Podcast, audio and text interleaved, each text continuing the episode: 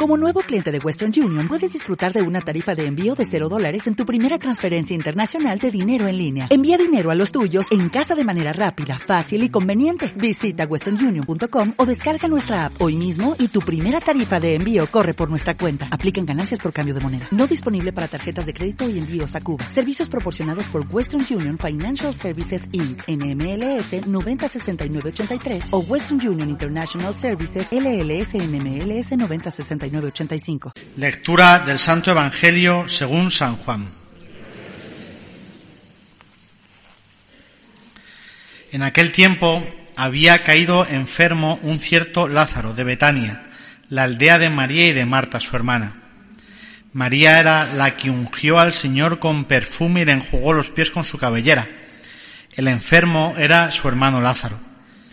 Las hermanas le mandaron recado a Jesús diciendo, Señor, el que tú amas está enfermo. Jesús al oírlo dijo, Esta enfermedad no es para la muerte, sino que servirá para la gloria de Dios, para que el Hijo de Dios sea glorificado por ella. Jesús amaba a Marta, a su hermano y a Lázaro. Cuando se enteró de que estaba enfermo, se quedó todavía dos días donde estaba. Solo entonces dijo a sus discípulos, Vamos otra vez a Judea. Los discípulos le replicaron, Maestro, hace poco intentaban apedrearte los judíos y vas a volver de nuevo allí. Jesús contestó, ¿no tiene el día doce horas? Si uno camina de día no tropieza, porque ve la luz de este mundo, pero si camina de noche tropieza, porque la luz no está en él. Dicho esto, añadió, Lázaro, nuestro amigo, está dormido, voy a despertarlo. Entonces le dijeron sus discípulos, Señor, si duerme se salvará. Jesús se refería a su muerte. En cambio, ellos creyeron que hablaba del sueño natural. Entonces Jesús les replicó claramente, Lázaro ha muerto, y me alegro por vosotros de que no hayamos estado allí para que creáis. Y ahora vamos a su encuentro. Entonces Tomás, apodado el mellizo, dijo a los demás discípulos, vamos también nosotros y muramos con él. Cuando Jesús llegó, Lázaro llevaba ya cuatro días enterrado.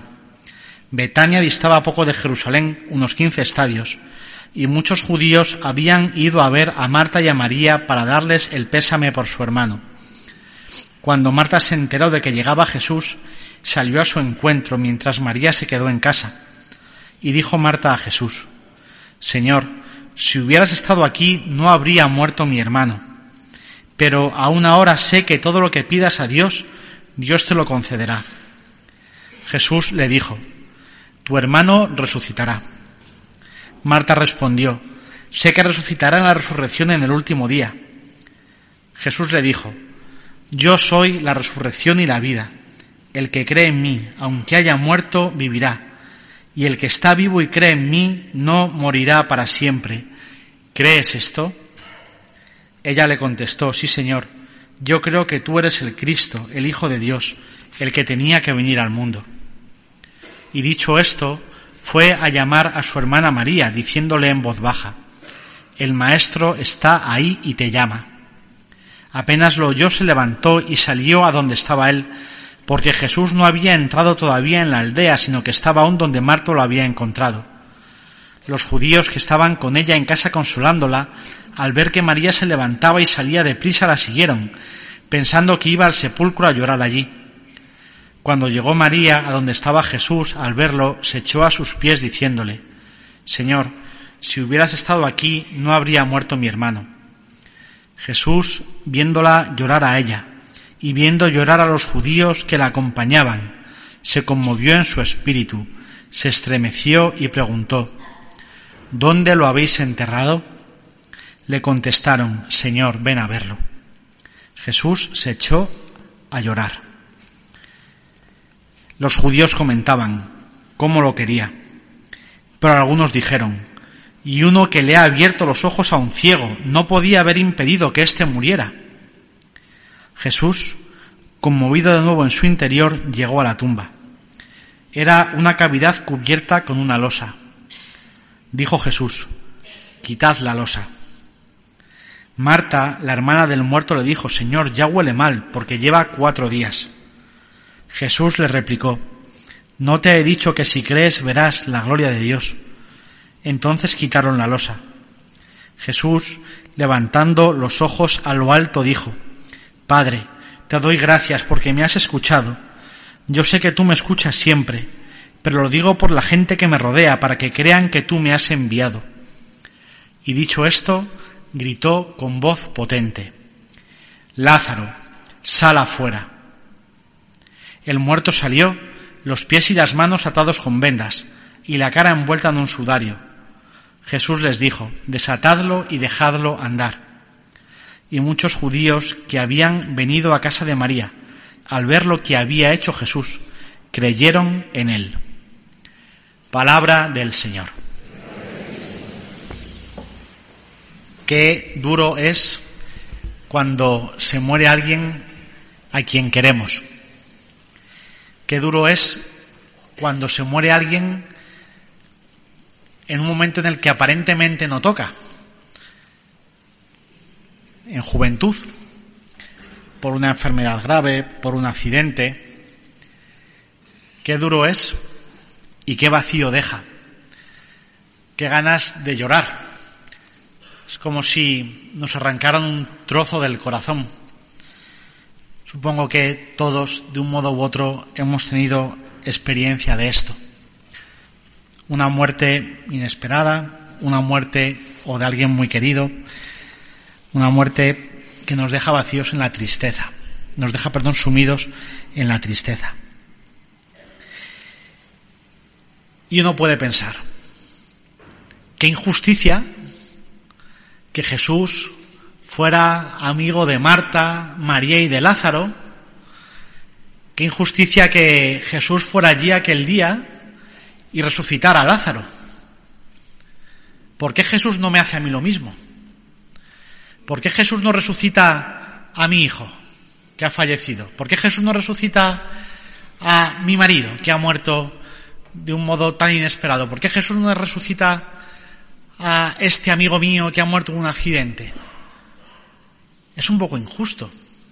Sí, Jesús llora, se conmueve, es por cierto precioso ver a Jesús conmoverse y llorar, pero qué suerte tuvo Lázaro, qué suerte tuvieron Marta y María de ser amigos de Jesús y que Jesús fuera allí e hiciera este milagro. Yo os confieso que celebrando algún funeral, algún entierro, pues o de gente cuya muerte ha sido especialmente dolorosa, me, me daban ganas de decir, levántate, ¿no? Sal fuera.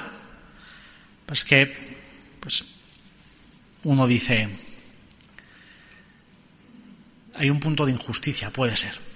Pero, aquí viene lo bonito. Evidentemente, Dios no es injusto. Decimos que Cristo ha muerto para destruir el pecado y la muerte. Dentro de una semana vamos a contemplar a Jesús yendo a su pasión, muriendo en la cruz, y decimos, Cristo ha muerto para que la muerte sea destruida. Y pensamos que esto es para los demás, o así en general y en abstracto. Aquí viene lo bonito. Cristo muere para que tu muerte, para que la muerte de las personas a las que quieres no tenga la última palabra. La muerte de Cristo es real la muerte de Cristo da vida de forma verdadera. Yo soy la resurrección y la vida. Hemos escuchado, el que cree en mí, aunque haya muerto, vivirá. Esto no es un consuelito así como para llenar el corazón porque algo tiene que haber. No, es una certeza. Es la certeza que tenemos los cristianos. Decimos todos los domingos, creo en la resurrección de la carne. Y cambia mucho cuando descubrimos que la muerte de Jesús es por mí, porque me quiere para que yo no muera, para destruir mi muerte, para destruir la muerte de la gente a la que quiero. Y aunque Jesús no lo haga todavía, aunque Jesús todavía no resucite a la gente a la que queremos y que echamos muchísimo de menos, Jesús lo hará. Con este milagro, con la resurrección de Lázaro, Jesús demuestra que tiene poder para hacerlo. Jesús puede hacerlo, el Señor quiere hacerlo y el Señor lo hará. Lo decía San Pablo en la segunda lectura, con esto termino. Si el Espíritu del que resucitó a Jesús de entre los muertos habita en vosotros, el que resucitó a Jesús de entre los muertos también dará vida a vuestros cuerpos mortales.